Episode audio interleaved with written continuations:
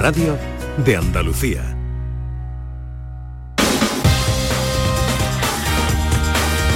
En Canal Sur Radio, gente de Andalucía, con Pepe La Rosa. Queridas amigas, queridos amigos, de nuevo muy buenos días. Pasan cinco minutos de las 12 y esto sigue siendo Canal Sur Radio.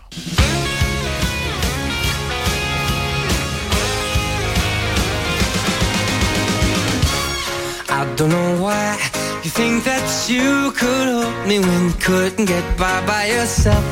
And I don't know who would ever wanna tell the seam of someone's dream.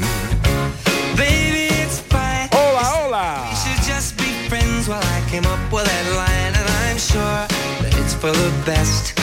If you ever change your mind, don't hold your breath.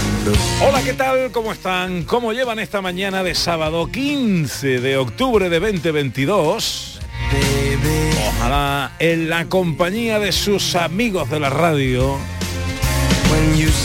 lo esté pasando bien la gente de Andalucía.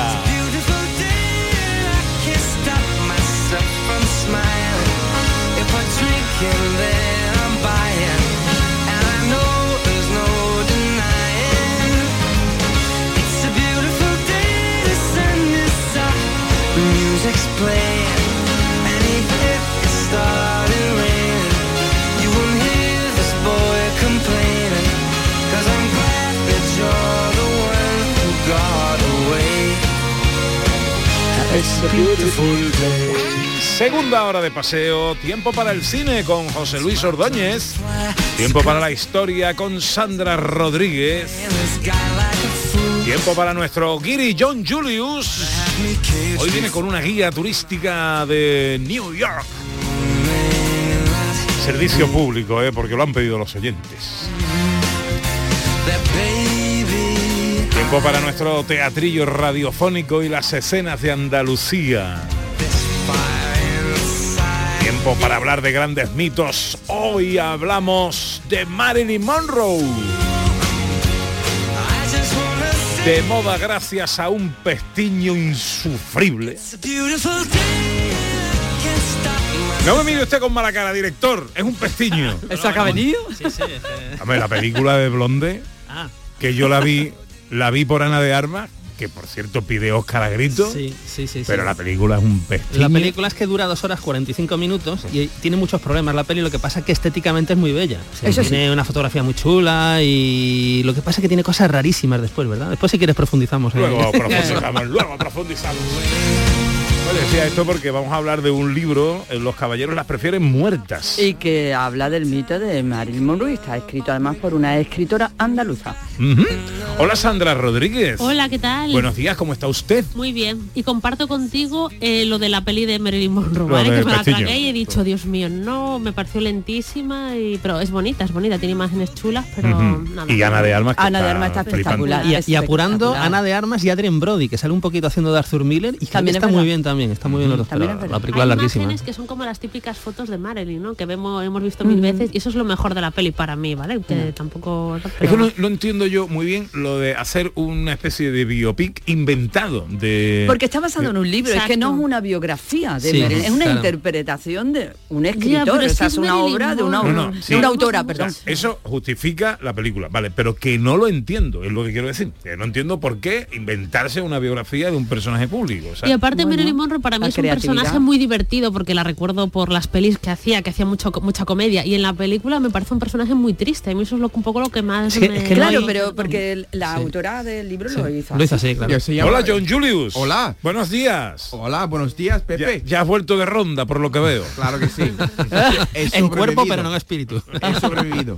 Sí, la autora es Joyce Carol Oates. Correcto. que escribe muchos libros, muchas veces deprimidos. Y eh, se- según lo que he escuchado, la película es muy fiel a su historia. Pero su historia es inventada de la vida de Manuel. Exactamente. y, y hay mucha polémica, creo que polémica sana en Estados Unidos sobre la película, porque la gente dice En que es aburrida pero también es fiel a esta obra de arte de Joyce Carol. Sí, es que es una autora muy prestigiosa, claro. Sí, Joyce ya, ya, ya. Claro, Ya, entonces bueno, Sí, es ya. A mí una triste creación. película, no sé. Ya, ya, ya. de ella. Sí, yo la acabé, yo la acabé porque digo, hay que acabarla. Llevo ya Claro. hora y media, hay que acabarla. Hay que Joder, no terminarla. voy a dejarla a la mitad. Pasa pero que si lo vemos desde la perspectiva de biografía de Marilyn, pues, pues, pues No, entonces pues, claro. podemos enfadarnos incluso. Sí, sí, sí. Mm. Esto que digo yo que nos vamos con nuestro teatrillo hoy, eh, eh, un nuevo capítulo 78 de las escenas de Andalucía. Sí, y aparte es la tercera parte de esta trama que estamos hablando de estos barcos con el tesoro que se Mm. cogió en la conquista de Tenochtitlán y que van rumbo a España, pero pasan cosas en el viaje. Y la semana que viene es el capítulo final, ¿vale? Entonces muy atentos. ¿Y a este- Sandra qué pasó la semana pasada con el cors- corsario? Eh, Que pues- estaba en ronda, el corsario. Estaba en ronda. No Estaba de boda. ¿Ningún corsario? Eh, ¿No? Te perdiste el ataque de los jaguares y las tormentas. Pero vuelve hoy, ¿no? Vuelve hoy. Hoy sí, hoy sí. Muy bien, muy bien. ¿Borracho o Enseguida. No? Vamos a ver. Enseguida, no, ¿eh? enseguida. En Canal Sur Radio, gente de Andalucía con Pepe da Rosa. El campo andaluz necesitaba un paso adelante. Por ello, hemos sembrado millones de datos, regados con inteligencia artificial para hacer posible... Siembra, la nueva plataforma colectiva por inteligencia artificial de asistencia a la planificación de cultivos para su comercialización. Toda la información para acertar y cultivar la solución más rentable. Junta de Andalucía. Rafael vuelve a Sevilla con su gira triunfal. 24, 25, 26 y 27 de noviembre en Fibes. Compra tus entradas en rafaelnet.com y fibestickets.es. Rafael en concierto. Pero Pepe, Carmen, qué guapísimos estáis. Tenéis la piel perfecta. Sí, hemos ido a Clínica Doctor Ortiz y nos ha aconsejado lo mejor para los dos. Nos han transmitido seguridad y confianza. Son muy completos. Tratamientos de arrugas, rellenos faciales, láser, cirugía plástica, injertos capilares, ginecología. Pide tu cita gratuita en Clínica Doctor Ortiz y siéntete segura en tu clínica estética de confianza. Pacientes reales, belleza natural. Auditorio Nissan Cartuja nos trae una programación variada de música y risas aseguradas en este mes de octubre. No os perdáis los conciertos de Merche y Diego Valdivia, la obra de teatro de Gabino Diego o los monólogos de David Guapo y de Miguel Lago. Entra en auditorionissancartuja.com y no te quedes sin tu entrada. Repetimos, auditorionissancartuja.com. Cinco Océanos, la boutique del congelado, llega a Sevilla y abre su primera tienda en Cerro del Águila. Hasta el 1 de noviembre, jamoncito de muslo de pollo a 1,90 el kilo. Cinco Océanos, especialistas en productos congelados, variedad, calidad y precio con la mejor atención. Jamoncito de muslo de pollo a 1,90 el kilo. Cinco Océanos Cerro del Águila, calle Afán de Rivera 144. Mano de santo limpia la ropa, mano de santo limpiar salón, mano de santo y en la cocina, en el coche, en el watercloak, mano de santo para el hotel, mano de santo para el taller, mano de santo te cuida, mano de santo te alegra la vida, mano de santo, mano de santo, ponte a bailar y no limpies tanto, mano de santo, mano de santo, ponte a bailar y no limpies tanto. Seguramente el mejor desengrasante del mundo. Pruébalo. ¿Y tú? ¿Qué radio escuchas? Yo escucho la gran jugada de Canal Sur Radio. Yo escucho el pelotazo de Canal Sur Radio. Yo escucho los informativos de Canal Sur Radio. Yo escucho gente de Andalucía en Canal Sur Radio. Canal Sur Radio, la radio de Andalucía. Yo escucho Canal Sur Radio. En Canal Sur Radio, gente de Andalucía, con Pepe da Rosa.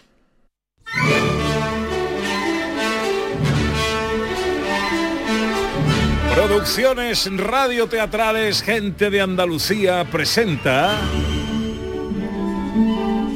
Escenas de Andalucía. Una recreación radiofónica de los episodios de la historia de Andalucía. Con el cuadro de actores de Gente de Andalucía. Escenas de Andalucía. Hoy, capítulo 87, Un tesoro para Carlos I, tercera parte. Año 1522. Tras partir de San Juan de Ulúa, actual México, los barcos cargados con el quinto real destinados al rey Carlos I, que portan parte del tesoro incautado tras la conquista de Tecnotitlán, navegan rumbo a España. En el barco comandado por Alonso de Ávila se escapa uno de los jaguares, hiriendo a un miembro de la tripulación y las tormentas no dejan de mortificar a los navegantes. ¿Siguen ahí los seis barcos? Sí, capitán, pero cada vez están más cerca. ¿Cuándo cree que nos alcanzarán, oficial? En poco más de una hora. Son mucho más ágiles que nosotros. Ay, es el peso. Lo sé, pero no podemos deshacernos de nada de lo que llevamos. Es mejor dejarse atrapar que tirar por la borda todo el tesoro. Aún así, no ganaríamos todo el tiempo que necesitamos. Vamos a usar la artillería. ¿De nuestros tres barcos? Sí, no sabemos sus intenciones. Le aseguro que no son buenas. Pues vamos a disparar a ver si al menos rompemos su formación. Sí, señor, daré la orden. ¿Ha podido ver por el catalejo los barcos? Sí, son seis barcos bien armados. Espero que no nos respondan, pero si lo hacen, si lo hacen estamos perdidos. Los barcos enemigos están cada vez más cerca, son más numerosos y disponen de mejor armamento.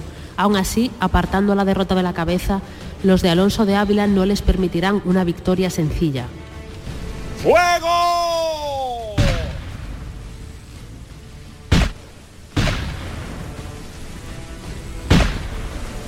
¡Oficial! ¡Es imposible! Lo sé, señor. ¡Ya han subido a los otros dos barcos! Y en breve lo harán a este. He visto mujeres armadas luchando. Y navegan sin bandera. Son corsarios, son escoria. Mandad de poner las armas. No podemos hacer ya nada más. El barco ha de rendirse ante la dureza del ataque y el capitán se entrega sin dilación a sus enemigos, pidiendo clemencia para el resto de la tripulación. Os anuncio que este barco ha sido tomado por Jean Fleury, que ejerce este ataque bajo el amparo de la bandera del Reino de Francia y de la figura del rey Francisco I. El destino de sus mercancías, señores, ya no es España. Cambiamos el rumbo que lleváis. Pero si no ponéis problemas, lo haremos pacíficamente. Y ahora, por favor, queremos ver esos tesoros que portáis. Continuará.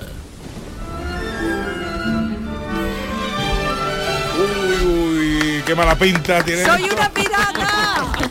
¡Qué guay! Eso se llaman licencias, licencias dramáticas. No había piratas, ¿no? No había mujeres... O, o que hay constancia de que hubiera corsarias. Corsarias yo creo que sí que hubo en algún momento, pero no sé si ta- en- estamos en el siglo XVI, es muy pronto, pero más adelante sí. De hecho hay una española que Hombre, fue tú pregúntale a Gina. Davis. Ujú, Hombre, es verdad, hombre, Gina Davis, hombre. Gina Davis. Pero bueno, podría, no sé, no estoy Podría ser. Podría ser. Pues ya está. ¿Por qué no? Pero yo creo que era un mundo muy masculino, pero bueno. Bueno, investigaré. Pero, pero se daban las excepciones también. Bueno, vámonos al cine, venga.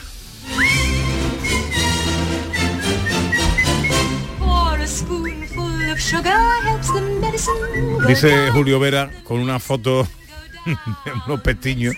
Dice, pestiño es un calificativo demasiado dulce y generoso sobre blonde. Oye, eh, otra cosa, que mm, em, tenemos que mandar un saludo a Escocia.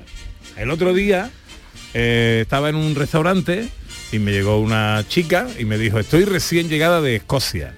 Y la persona que me ha, del- donde he estado viviendo, me dice, le pregunté, le preguntó la chica que me lo estaba contando a mí, dice, ¿qué es lo que más te gusta de Andalucía? Dice, el programa de Pepe la Rosa. ¡Hola, Que- viva Escocia! Qué nos- maravilla, que qué nos maravilla. escuchan desde Escocia. Qué barbaridad. La Y tierra que- de Sean Connery. Que no es un español que vive allí, que es un escocés, ¿eh? Vale, vale, Pero vale. un escocés enamorado de Andalucía a través de. Canal Sur. ¡Qué maravilla, qué maravilla! Maravilla. Bueno, ¿qué tenemos por ahí? Tenemos nueva película, ¿no? De, pero eh, especial. Y muy Es- especial es por Doña, además. Es vamos. que es muy especial por varios motivos. Eh, primero está dirigida por Rodrigo García, que es el hijo de Gabriel García Márquez y que lleva una carrera pues, de 20, 30 años dirigiendo televisión, dirigiendo cine. Pero es que en esta película este señor dirige a Ethan Hawke y a Ewan McGregor, que son dos actores pues fantásticos y que llevan ya pues muchísimos años con, con nosotros haciendo pelis y series y tal. Y está nuestra Maribel Verdú. Tú, Maribel que- Verdú. Mi Maribel Verdú, que, que es una maravilla esto, que esté en una película de Rodrigo García y además es una película que se llama, por cierto, Raymond y Rey, eh, que se estrena en Apple, es una producción de Apple Studios, con lo cual supongo que en algún momento llegará a la plataforma de, Apple. No sé aquí en España si será Apple o será alguna otra, pero bueno, que es una película que tiene muy buena pinta, tiene buenas críticas, es una dramedy de estas pelis que tú vas a ver y, y, pues normalmente sales mejor de lo que entras, entonces yo creo que eh, Raymond y Rey tenemos que estar muy atentos para ver cuándo se estrena. Estaremos.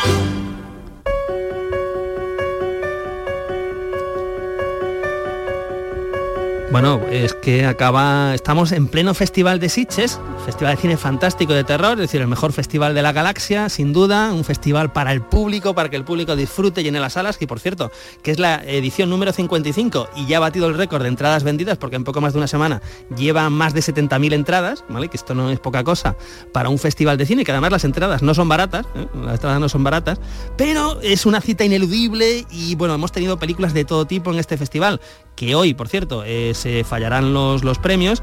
Y ha pasado gente, pues como Robert Englund, ¿os acordáis de Freddy Krueger? pues ha estado claro. este señor Freddy Krueger ahí en la playa de Sitges, ha estado Eva Green, en fin, eh, pues eh, ha habido películas como, que hoy vamos a hablar, como Cerdita, como la última de Halloween, películas polémicas como La Piedad, en fin, mm, todo muy interesante. Hoy se clausura el festival, por cierto, con Cuentas Divinas, que es una película, perdón, con Cuentas Divinas, no, se clausura con... eh, To the Bone, Bones and All, que es la película de Luca Guadagnino, que hizo Call Me By Your Name, la película que de hace dos, tres años, que tuvo mucho éxito. Entonces esta película clausura lo que es el, lo que es el Festival de Sitges.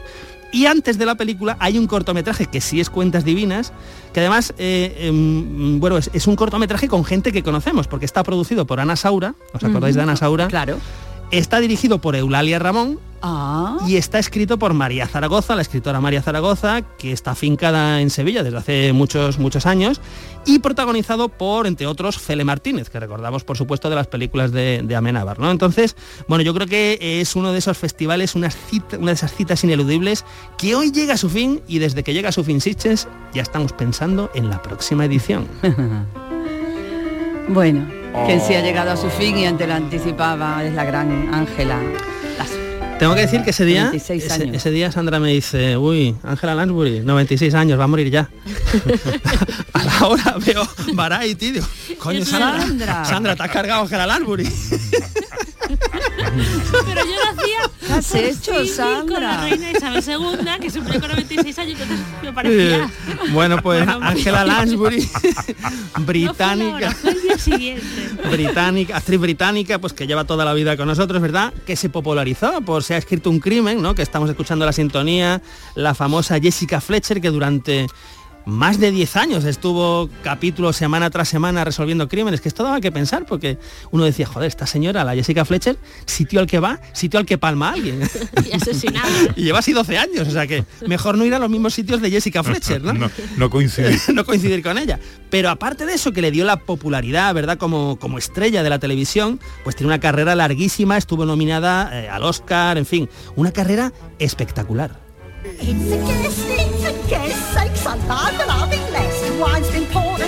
Desde año 44, Luz que agoniza, nominada al Oscar. Año 45, por el retrato de Dorian Gray, nominada al Oscar. El mensajero del miedo, año 62, nominada al Oscar. Y finalmente, claro, en 2013 le dieron la estotilla, estatuilla del Oscar honorífica. Esto se da siempre cuando, cuando hay alguien muy bueno al que no se lo dan y, y le nominan varias veces, pues se lo dan por fin. A ella se lo dieron en 2013. Y por supuesto, más recientemente, hombre, yo me acuerdo del regreso de Mary Poppins hace cuatro años que salía en la película, en Anastasia de Disney y por supuesto en la versión animada de La Bella y la Bestia que estamos escuchando aquí, Angela Lansbury cantando. ¿Está e- ella cantando? Al principio la estamos escuchando cantando porque Qué ella bueno. hacía uno de los personajes, ¿verdad? Y esta secuencia es maravillosa, ¿no? Es una, una auténtica delicia.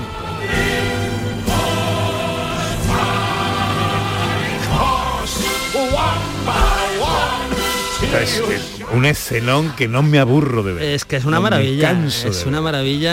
eh, y Angela Lansbury es de esas actrices que yo mm, animo a la gente a recuperar porque tiene muchas películas, a lo mejor no de actriz principal, pero de secundaria, que siempre brilla. Está un poco eclipsada por Jessica Fletcher y se ha un crimen, pero es una magnífica actriz.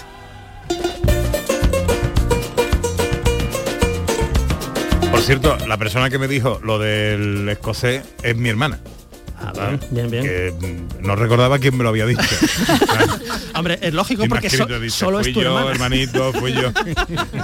Es que, la- es que mi Pepe, de verdad. esto es lo que hay, esto, esto es lo que hay. Un eh. besito, María José da Rosa, por la paciencia de tantos años. no tiene arreglo, esto no lo vamos a arreglar ahora. En fin, bueno, estrenos de cartelera, director. Bueno, pues vamos por una película que tuvo el primer pase precisamente en el Festival de Sitges hace, hace un par de días o tres. Vamos a hablar ahora de Halloween, el final. Han pasado cuatro años desde que Michael Myers se desvaneció sin dejar rastro. Hola.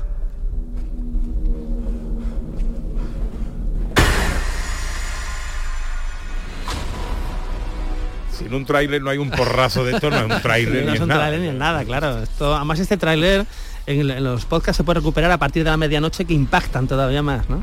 Bueno, pues esto, Halloween el final, a ver, esto es una saga que lleva más de 10 películas, ¿verdad? Todo comienza en el año 78 con la original Halloween, dirigida por John Carpenter, música de John Carpenter y Jamie Lee Curtis como protagonista, ¿no? Esto empieza en el 78, hay una serie de secuelas donde tenemos a Jamie Lee Curtis en unas, en unas, en otras no, y el malo, que es Michael Myers, que es un señor que va con un traje de mecánico y una máscara blanca y un cuchillo muy grande, ¿no? Eh, bueno, pues esta, eh, llevan peleándose así a, a lo largo de las décadas y en esta última trilogía que empezó en 2018, eh, continuó en 2021 y ahora acaba, en 2022, acaba, se supone, toda la saga, pues es la película que tenemos en los cines y es la película que está generando cierta controversia porque parece que no le está gustando a nadie, menos a mí. Es decir, eh, todas las críticas que están saliendo, es Es decir, que a ti con que se llame Halloween ya te Dice, qué vergüenza de final de saga, eh, qué horror, qué espanto. Bueno, la- lo ci- yo entiendo parte de la crítica porque es una película que rompe la estructura habitual de los slasher. Es decir, Michael Myers no sale casi hasta la hora de película, lo que nos cuenta es otra cosa. Y yo creo que eso es apreciable, es decir, que buscan un poco de originalidad en una saga que es aparentemente siempre lo mismo, ¿no? Un grupo de jóvenes, señor con cuchillo y tal. Entonces, bueno, creo que es una película interesante, que está bien. Y oye, escuchar la música de John Carpenter en una sala de cine, en un pantallón con la música a tope, eso no tiene precio.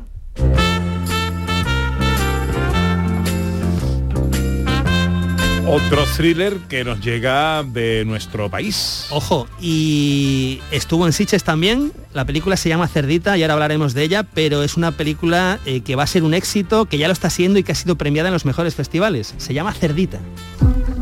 No te estamos acusando de nada, bonita. Solo queremos saber qué pasó en la piscina. Cerdita. Oink, oink, oink. Cerdi, sonríe. ¡Socorro! ¿Y viste algo, oíste algo raro?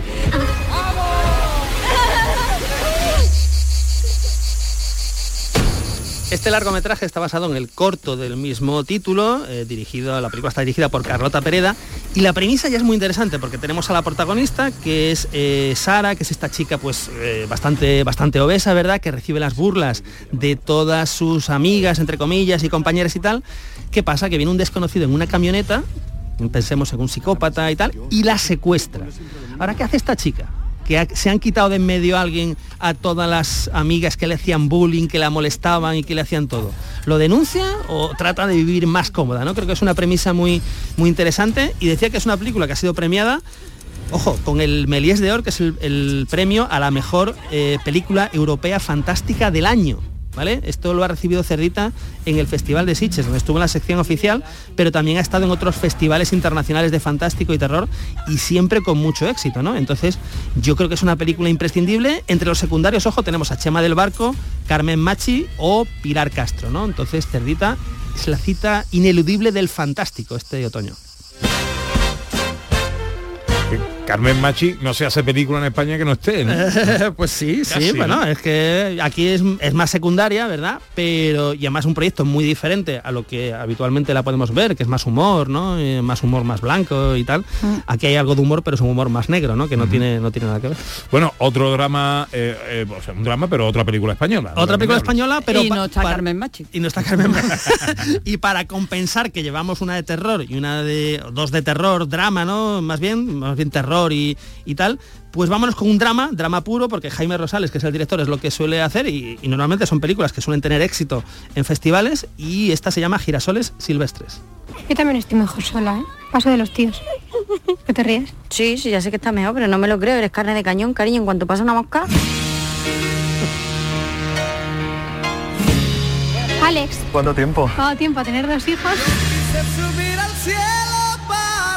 Tía, me escribe mucho tu hermano, ¿eh? Tía, tú ni le contestes, sé que se canse. ¿Qué pasa? Bueno, pues tenemos a Julia, que es una madre joven de 22 años con dos niños y ¿qué hace esta señora? Pues eh, tiene una relación con un hombre, con una persona conflictiva, ¿no? Esto no va a ayudar a, a esa vida con los dos niños pequeños eh, y tal. Tenemos a, está protagonizada por Ana Castillo, que hace, que hace un papelón, y entre los secundarios encontramos a gente como Orial Pla o Manolo Solo. Es una película además que estuvo en la sección oficial del Festival de San Sebastián. Venga, y terminamos con otra española. Hoy Otra- hay casi pleno español. Otra española y otra española además que ha estado también en Sitges en la sección oficial a concurso. Es una película que se llama Asombrosa Elisa. Repite conmigo. No soy un superhéroe.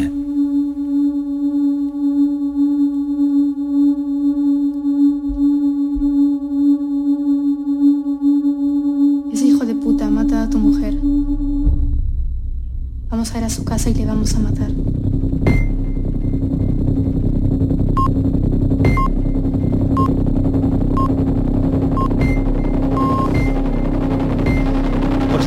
La, premisa es muy interesante porque eh, nos habla de una niña de 12 años que tras la muerte accidental de su madre intenta convencer al padre de que ella posee superpoderes, además son los superpoderes de su heroína de cómic favorita, y que con ellos puede vengarse del que provocó el accidente en el que murió su madre. ¿no? O sea, es una premisa que se mueve a medio camino entre el drama y el, y el fantástico. Es una película dirigida por Sadra González Perellón e interpretada por Yana San Antonio, Asiere Chaindía y, ojo, Silvia Bascal, que hacía tiempo que, que no la veíamos, pues la tenemos aquí también en Asombrosa Elisa. En la tele que ponemos, Bueno, en la tele es que ya el título, esto es, qué importante es un título, porque el título de una película ya te hace volar la fantasía, la imaginación. Hoy en Canal Sur Televisión a las 3 y media tenemos una película que se llama 40 rifles en el Paso Apache. 40 rifles en el Paso Apache. pero eh, escúchame, ¿esto es mm, traducido o el original era así? Pues es que ni lo he mirado porque es tan bueno el de español que, que no lo quiero cambiar. 40 rifles en el Paso Apache. Eh, Western del 67 americano, eh, dirigido por William Whitney. ¿Qué tenemos aquí? El salvaje oeste, por supuesto, con guerras, con batallas. Tenemos a los apaches en pie de guerra que no permiten que nadie atraviese su territorio. ¿Y qué pasa? Que en Arizona tenemos un destacamento de caballería de los Estados Unidos cuya única esperanza es la llegada de un cargamento de rifles que tiene que atravesar el territorio apache. Yo es que esto no me lo pierdo, por Dios, hoy a las tres y media en Canal Sur Televisión. Repaso a la carterera, repaso también a lo que ponemos en la tele, 12 y media. Enseguida, John Julius. En Canal Sur Radio, gente de Andalucía con Pepe da Rosa. Este sábado almorzamos y merendamos con fútbol. Juegan Girona Cádiz Mallorca, Sevilla y Córdoba Algeciras en partido de Primera Federación. y atención al baloncesto. Fuenlabrada, Betis, Y Covirán Granada, Bilbao. la gran jugada de Canal Sur Radio. Este sábado desde las 2 menos cuarto de la tarde con Jesús Márquez. Más Andalucía. Más Canal Sur Radio. Sencilla, Sencilla, rápida, rápida, fácil de manejar. fácil de Así es la nueva app de Canal Sur Radio. Con todos los programas y audios destacados, los podcasts, emisiones en directo. Para que sigas conectado a nuestra programación y a los espacios que más te gustan y sigue. Cuando quieras, donde quieras. Descárgate ya nuestra app. Todo Canal Sur Radio, Radio Andalucía Información, Canal Fiesta, flamencoradio.com y Canal Sur Radio Música para ti. Cuando quieras, donde quieras. Más Andalucía, más Canal Sur Radio. En Canal Sur Radio, gente de Andalucía, con Pepe da Rosa.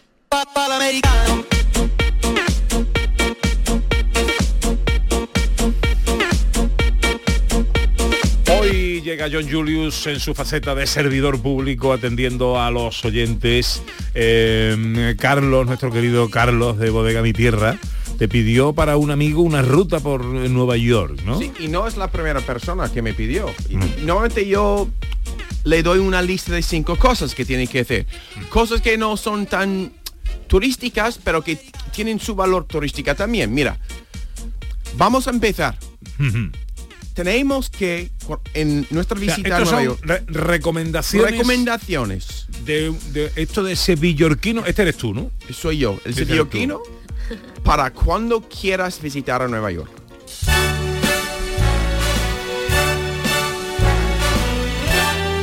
Ahora, ahora sí, en condiciones, ¿no? claro. Oye, no sé si es verdad, pero me han dicho que en la maratón de Nueva York, cuando salen los corredores, suena el New York, New York de Frank Sinatra, mientras sale. ¿No me digas? Eso también es Eso es muy así. buena manera de ver Eso la así. ciudad.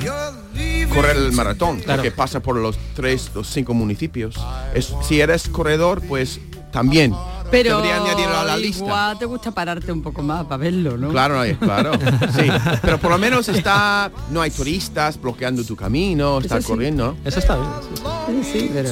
Mira, el primero. Hay que cruzar el puente de Brooklyn. De pie. De pie tiene que hacerlo. Hay muchos candados. Pero como, como vas a decir, ¿no? En co- que no lo haga En coche. coche, Ah, puede vale, vale, coche. vale, Andando, O en- él quería decir O en taxi. O en dicho de taxi. pie. Se dice a pie.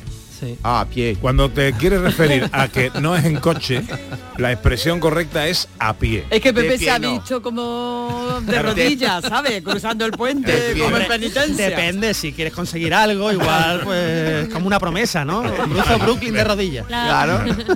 es creo que es, es casi un, un- un kilómetro cruzándolo. Y después, porque ahora mismo todos tenemos Google Maps, entonces puede encontrar. Lo difícil en Nueva York es, un- es encontrar un sitio bueno y barato para comer. Hay muchos sitios en Andalucía así. Es muy difícil en Nueva York. Hay un sitio, una pizzería que se llama Julianas.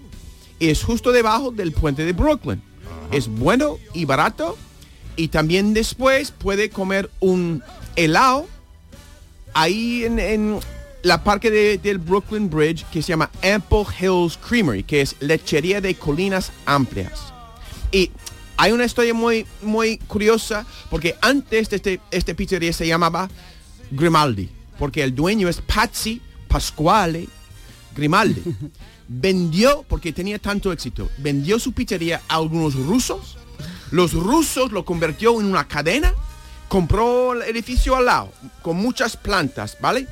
Y después Pasquale compró otra vez el pequeñito y abrió Julianas por su madre. Y otra vez más, tiene más éxito que Grimaldi. El tío ganó un pastón de dinero. Esto es una película, esto es argumento claro, de película. Y ahí se puede, solamente se puede comer en- o pagar en efectivo, que no compra y hay todo, tú sabes, con cuadritos de, de- y, y Qué chiantis, de, maravilla. este, chiante, el vino, chianti, sí, sí, sí. y todo de, de- es genial el sitio. Qué maravilla. Qué Ya, ya. guay. Sí, sí. Entonces, uno.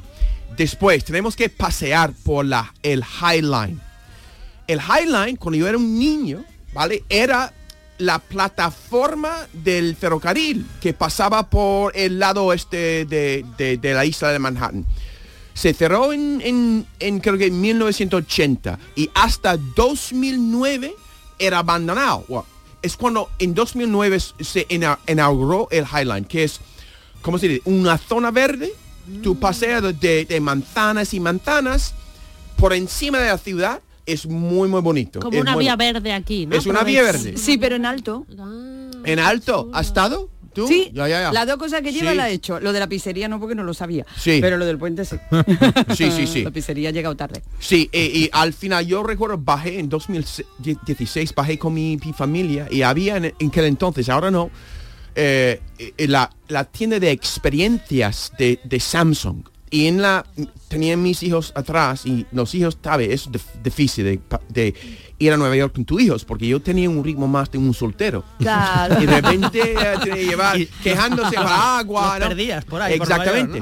Entonces vieron la, la eh, en la ¿cómo se llama la ventana? de- Escaparate. escaparate unos sillones con gente de, de estas gafas de, de realidad, vir- realidad virtual gritando ¡ah! como si fuera una, una- en un, una montaña rusa.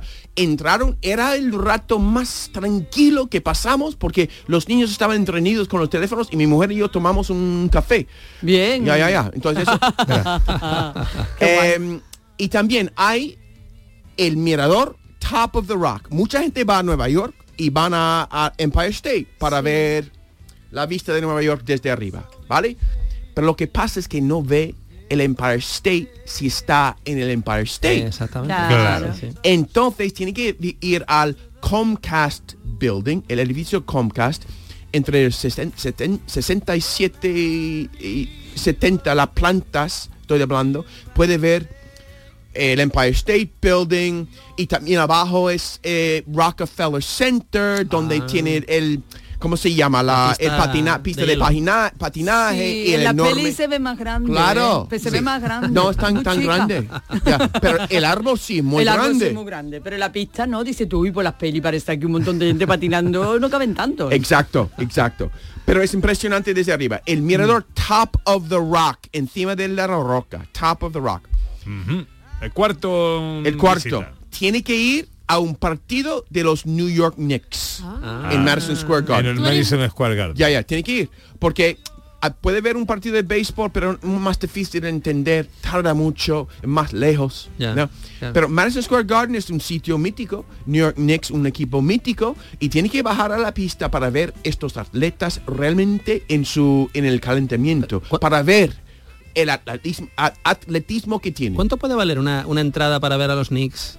Yo no sé, 40, En zona 30. chunga, en zona chunga. Ya, ya, ya. Bueno, no, pero pero es no un es caro, espectáculo. ¿no? En zona No buena- es tan- zona buena, zona buena.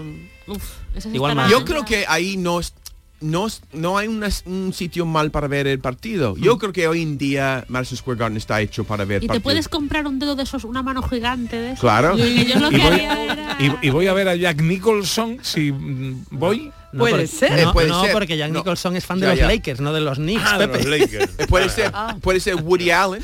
Woody puede- Allen sí, Woody o, Allen sí, o- vale. o Spike Lee. También estos dos sí. Son, Aunque Woody Allen creo que le gusta más en los... No le gusta también el béisbol y el... Le gustan todos los deportes, creo. sí, pero sí. el, el baloncesto es el mejor. Y también el último. Alquila una barquita de remos en el Central Park Lake. Hombre, claro, eso es muy bonito. Y tiene que preparar un picnic y comerlo en el centro del lago. En la barquita. Claro. Y también puede llevar vino, ¿no? Tu cigarros pues especiales. ¿Se, y, se pues, puede, ¿Se puede llevar? ¿Se puede llevar? ¿Se puede llevar? John. ¿Quién, ¿Quién va a saber si está Hombre, en medio del lago? A ver, pero si viene la policía en Nueva York es peligroso. No van a venir un barco. Te van a ir, ¡eh, oh, tú, eh, el centro! y los tira al lado. lo- Los españoles, los españoles. Otra vez los españoles. Claro, siempre dando el cante los españoles. Em, sí, entonces yo que esos cinco sitios que yo fui una vez para... eh, eh, yo, bueno, eso otro día, voy a contar la, la historia de Segunda cuando, parte. cuando estaba en un barquito en el centro del lago y veía algo y quería investigar. Y fui a investigar, me atacaron unos pajaritos. ¿Te ¿Te atacaron unos pajaritos? Ya. Ay, porque estaba... Cuidado, que se te ha entendido, me entacaron. Me entacaron. Me- me- Ah, Claro, me entacaron ya Me- es otra ah. interpretación distinta. Me atacaron los pajaritos. Me atacaron. Atacaron. Y quizás y quizás me, me, me atacaron también, no sé qué significa. Feo, ¿no? Eh, Mira, Fuera de antena. Sí, vamos. el, si- no. el sinónimo podría ser empotrar, pero no, vamos a dejarlo, vamos a dejarlo. Vamos a Pero que dejarlo. estaba tan yo colocado que volví, que eso realmente pasó. Y volví, volví a entrar en el sitio y me, me atacaron otra vez. Porque te estabas acercando a su zona de Sí, donde había puesto ya, sus nidos, sus crías, lo que fuese, ¿no? Hay, hay un mundo salvaje en Nueva York, una jungla. no solamente edificios. Oye, em, Bueno. dice Carlos, eh, me escribe Carlos, dice, recomendación, montadito de pringá en la Quinta Avenida. Exactamente. Bueno, también puede ser, ¿no? También. ¿Pero O- por qué? ¿Hay un bar andaluz allí o qué? Seguramente. Yo fui al- a, la, Hombre, a la Peña claro. Bética de Nueva York. Yo hice un vídeo y fue, fue viral ahí en Facebook cuando yo fui con hablando de, del Peña Bética de Nueva York. Hay muchas que. También, la, Que diga- la sexta cosa, ir a la Peña Bética de Nueva York. Que diga Carlos dónde, dónde, en qué va, en qué sitio la montadito de pringa. Yo creo que él se refiere a llevártelo de aquí, ¿no? Pero cómo te va a llevar un montadito de pringa. No De sé. tu restaurante. Explícate, Carlos. Carlos, explícate. Tiene que pagar todo ahí envasado para que no te, te, A te ver, que pillan. Ángel León hizo tortillitas de camarones, que a lo mejor hay alguien que ha aprendido. Bueno, y es verdad que hay una en peña la Quinta bética. Avenida. Hay una Bueno, peña bética. Bueno, peña bética en todo el mundo. jamón, vamos. ¿Y por En todo el mundo. ¿Y En por todo qué no ha mundo hay peña incluido en la peña bética en tu ruta? Eso se me ocurrió ahora mismo, pero debería hacerlo, ¿no? Porque es un sitio también, ponen hamb- hamburguesas. Es un sitio que creo que es un tío de, de, de un pueblo de Sevilla que hace hamburguesas muy buenas. Una hamburguesa que te tiene un Así, huevo frito encima. Nosotros lo entrevistamos aquí. Sí. Bueno, a esta sí, familia. sí, sí, era la, Sí. la- la Sí, hamburguesa sí. de moda En Nueva día, York. Porque estaban triunfando con eso. Bueno, pues entonces aquí están las recomendaciones de Ya. nuestro sevillorquino para cuando quieras visitar Nueva York, cruzar el puente de Brooklyn Correcto. a pie y comer en Juliana, una pizzería que hay debajo del puente, pasear por el High Line. Eh, visitar el mirador Top of the Rock para poder ver el, el- El, el- el Todo, pero sobre todo el Empire State, que, Ver- que- que merece la pena. ver un partido de los Knicks en el Madison Square Garden Y bajar a la pista. y para- bajar a la pista Sí. y alquilar una barquita de remos en el Central Park Lake. Little town blues.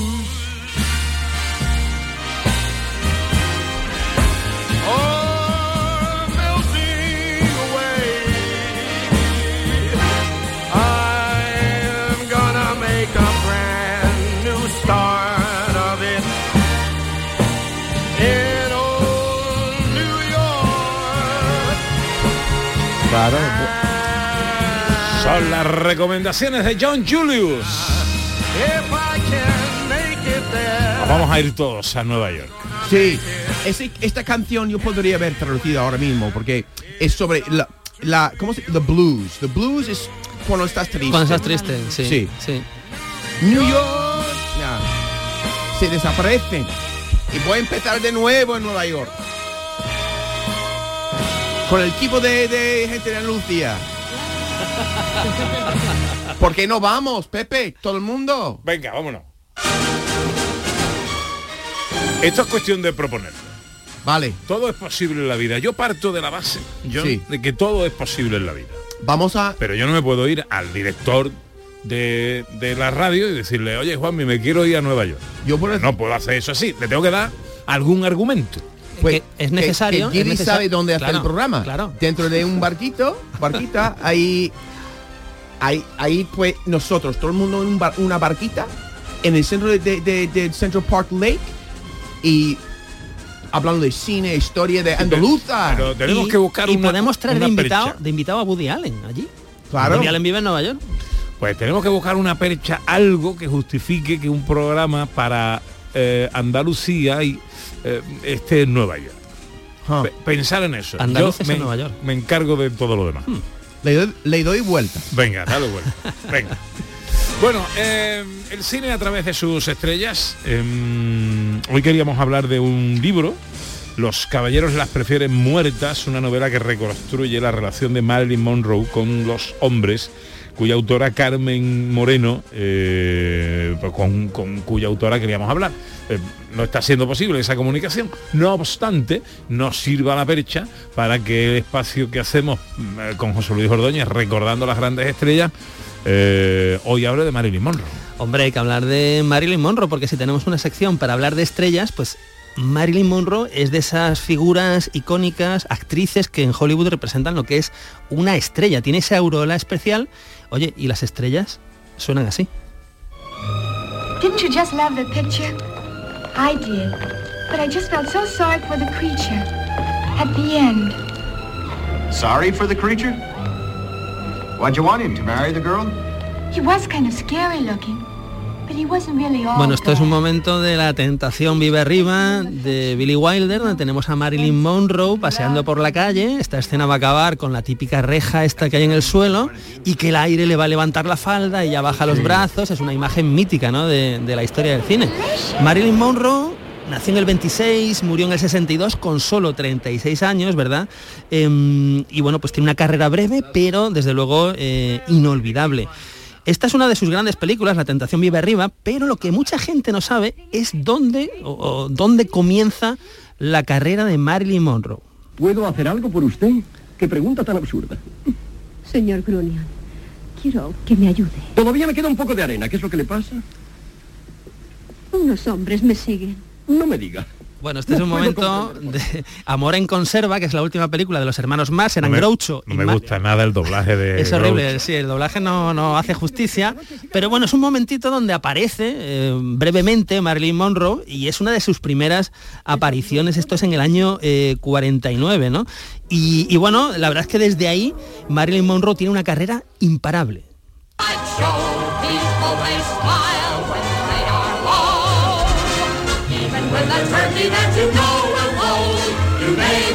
Y empieza con pequeños papeles en grandes películas como La jungla del asfalto de John Huston o Eva el desnudo o Me siento rejuvenecer, todas de los del 50, principios de los 50. Me siento rejuvenecer, por ejemplo, junto a nada más y nada menos que, que Cary Grant. Y, bueno, y a partir del 53 pues ya cobran más protagonismo. Lo tenemos en Cómo casarse con un millonario, con Niágara, que era una película mucho más turbia, o por supuesto eh, con la película Los Caballeros prefieren, las prefieren rubias y estas luces de Candilejas, que es la que estamos escuchando en la escena junto a Donald O'Connor, que es, una, es un número musical absolutamente maravilloso. No, hay negocio como el, el, show, business. El show business, no hay negocio como el negocio del espectáculo, ¿no? Que es una, es una canción maravillosa y el, el, número aquí es espectacular en esta, en esta película, que es muy conocida eh, y no, tanto, no tan conocido es este maravilloso western que os voy a recordar. Down in the meadow, under the snow, April is teaching green things to grow. When Mr. West Wind hums... Marilyn cantando. Esto es Marilyn cantando sí. en una escena de Río sin retorno, que es una película de Otto Preminger del 54, donde está junto a Robert Mitchum. Es que esta, esta película, Río sin Retorno, no se conoce mucho, no se suele citar mucho en la carrera de Marilyn y es una película maravillosa porque es, es western, es melodrama, es aventuras, es, es un poco de, de, todo y nos muestra una Marilyn diferente, ¿no? Una Marilyn diferente. ¿Cómo diferente era la Marilyn de su última película?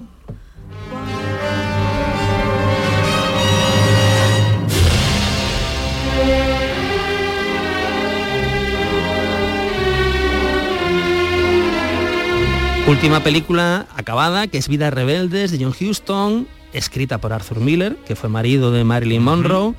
Pero es que junto a Marilyn Monroe aquí estaban Clark Gable y Montgomery Cliff. Clark Gable que muere dos meses después, o perdón, dos semanas de acabar el rodaje de esta película. Marilyn Monroe que muere, esta es su última película acabada, por así decirlo.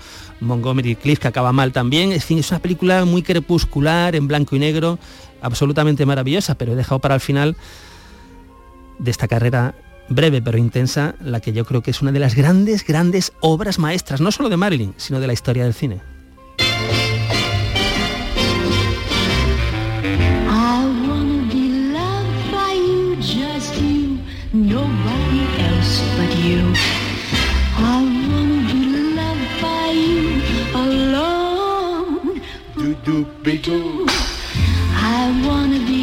Yo creo que es la canción que más le representa, ¿no? Sí, bueno, es que con Faldas y a lo loco, de Billy Wilder, Marilyn Monroe, Tony Curtis, Jack Lemmon, bueno, pues es una de esas joyas que es que no te cansas de verla, es que la podrías ver cada semana, cada mes, cada año, te alegra el cuerpo, está escrita como, como si Dios hubiera bajado a la tierra, si existiese Dios, bajaría a la tierra y escribiría este guion. Y es una, es una maravilla, ¿no? Y yo cuando pienso en Marilyn desde el punto de vista cinematográfico, pues que me voy sin duda a Con Faldas y a lo loco.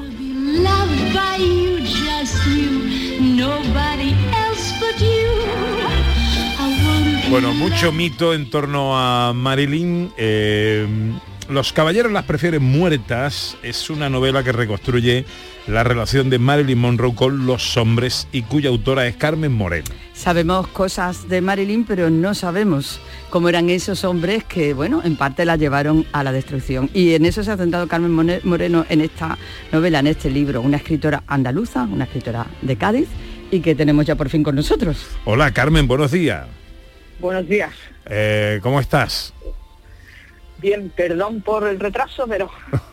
bueno, no pasa nada. El levante. No pasa La culpa del levante. Oye, primera pregunta eh, obligada. ¿Te ha gustado eh, a ti la película?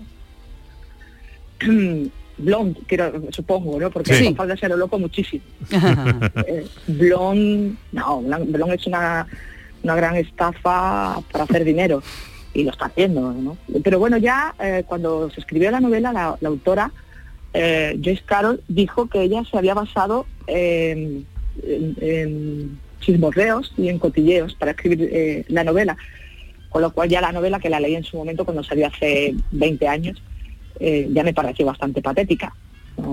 Bien, Ella bien. gana más dinero que yo, debo decir. ¿eh? pero, bueno, pero, todos mis respetos. Claro. Me alegra que estemos de acuerdo. Eh, ¿Qué cuentas en tu libro? Pues cuento, intento contar la verdad, lo que yo creo que es la verdad sobre, sobre Marilyn, a través de los ojos de, a través de los ojos de ella, pero viendo cómo se comportaban ellos. Eso es algo que, que nadie se había planteado, eh, porque todos hablamos de ella, todos decimos, pues eh, Marilyn era una chica fácil, Marilyn era tonta, Marilyn era rubia, era alta, baja, era gorda, era delgada, eh, pero nadie se ha parado a pensar cómo eran los hombres que la rodeaban, para que luego nosotros hayamos recibido esa información sobre Marilyn. Y los hombres que rodeaban a Marilyn, a Marilyn no eran ningún, ningún santo, no había eh, santidad alguna por, por ahí. Si nos llamaran alguna vez de, de Telecinco le llamaríamos a todos los hombres impíos. Pero no, no me, apetecía mucho contar esa parte porque em, todos han, salido muy de rositas en la historia. Eh, todos adoran a Frank Sinatra. Todos eh, piensan que JFK era un gran hombre y, y, es todo, Joey Mayo era un héroe nacional. Eh, por Dios, ¿quién puede decir nada malo, malo de Arthur Miller, ese gran hombre? ¿no? En cambio a ella daba igual arrastrarla por el fango una y otra vez.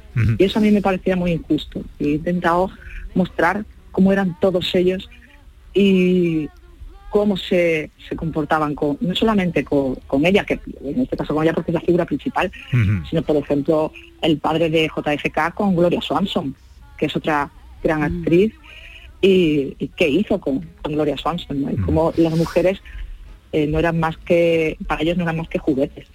Carmen, te habla nuestro director cinematográfico eh, José Luis Ordóñez. Bueno, yo para Carmen tengo aquí muchas preguntas, pero ahora que ha nombrado el tema de los hombres... Hay poco tiempo, ya te digo. Ya, ya. Pero eh, me he ido a Arthur Miller porque en la novela hay un momento en que, mm, en que mm, respecto a Marlene, ¿no? Podemos leer en la novela, eh, creía sentir cómo la veía por dentro. Él no pedía que dejara de ser quien era.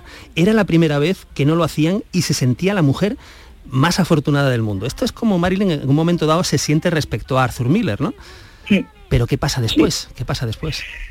Pues que no es verdad, que Arthur Miller sí que quiere que, cambie. Él, tiene la sensación de que de que no y él tiene la sensación eh, eh, de, que no porque piensa eh, que ella es una rubia tonta, una pobrecita a la que hay que cuidar, pero en el fondo Arthur Miller cuando se da cuenta de que es una mujer experta en literatura rusa, un coeficiente intelectual más alto que el suyo, una mujer absolutamente letrada, eh, que le plantó cara a Hollywood, tú lo sabes, que montó su propia productora para hacer el príncipe la corista, eh, que no tiene ningún problema en decirle que no a la, a la profesión eh, con tal de ser mejor actriz, pues va por ella, porque se da cuenta de que le hace sombra. Arthur se da cuenta de que una rubia tonta le hace le hace sombra y entonces empieza a, a destruirla y ella será eh, cuenta muy tarde. Ah, hay una otra, otra pregunta que tengo, Carmen, es, em, intuyo la respuesta, pero ¿te has permitido alguna licencia en lo que es la, construcción de la novela o todo lo que hay en el libro es rigurosamente cierto y producto de una investigación a lo largo de los años? Todo es cierto. Son 10 años de investigación, de leer sobre los hombres que la rodeaban, la industria, Marilyn, eh, quién rodeaba a esos hombres que la rodeaban. Son 10 años de puzzle tenía un, esquema en la pared y con flechas hacia eh, Arthur Miller, tal, San Giancana con Hoffa, Hoffa con, con JFK, tal. Y luego la, la se construyó con, con, eh, pequeñas tarjetas. Tenía que ir eh, rotando las tarjetas porque si contaba antes esto que esto, se, no podía ser, porque primero históricamente no era, no era real y luego además ficcionalmente no era creíble, con lo cual eh, no hay ninguna licencia, no, no hay ningún chismorreo. Y, de esto dejas una pista también en, el libro, ¿verdad? Porque al final hay como un archivo y testimonios sobre, sobre personas que eh, hablan o recuerdan a, Marilyn, ¿no? Desde pues, lo que decía Frank Sinatra, por ejemplo, o muchas de las personas que, tuvieron relación con ella. Sí, eh, y también ahí intenté ser fiel a lo... A ver, ninguna exactamente se pronunció, excepto Marlon Brando, que sí que dijo, eh, Marilyn nos ha suicidado, eh, y bueno, y habló siempre maravillas de ellas, eh, Marlon Brandon y ella eran grandísimos amigos. el resto no creo que tuvieran narices de, bueno, de hablar de ella simplemente porque, bueno, fueron también una, parte de esa destrucción, sobre todo Frank Sinatra, que hay una escena con Sam Giancana al final que también es cierta, y bueno, no creo que tuviesen narices, pero creo que es lo que hubiesen dicho si, si, si hubiesen atrevido. Entonces, Los caballeros las prefieren muertas. eh, Carmen Moreno viste de limpio a todos los hombres o a casi todos los que tuvieron una relación con Marilyn Monroe, siempre basado en la investigación, en la documentación y como la propia autora reconoce sin inventarse nada. Así que el libro parece más que interesante. El libro es estupendo, yo lo recomiendo. Ayer se presentó en Cádiz, creo, o, y se, Cádiz. presen- se presentará, supongo, en la Feria del Libro de Sevilla. Y creo que en noviembre hay muchas actividades también con, con la novela, o sea que, que mucha suerte. Pues me lo, me, lo, me lo leo, me lo leo. Carmen, un beso, muchas gracias, amiga. muchísimas gracias. Bueno, John, ¿qué vas a hacer esta tarde? Cuéntamelo en cinco segundos. Yo tengo mucha libertad esta tarde porque mi mujer está haciendo una clase de yoga. Yo nada. ¿En, en Ronda? No, hoy en algo que suena como Huelva, pero no es. Hue- hue- Huevar, Huevar. Huevar. Eso. Eso. Bien. Bueno, pásalo Nos bien, hemos John. comunicado bien. Llegó- Llega la información a Canal Sur Radio.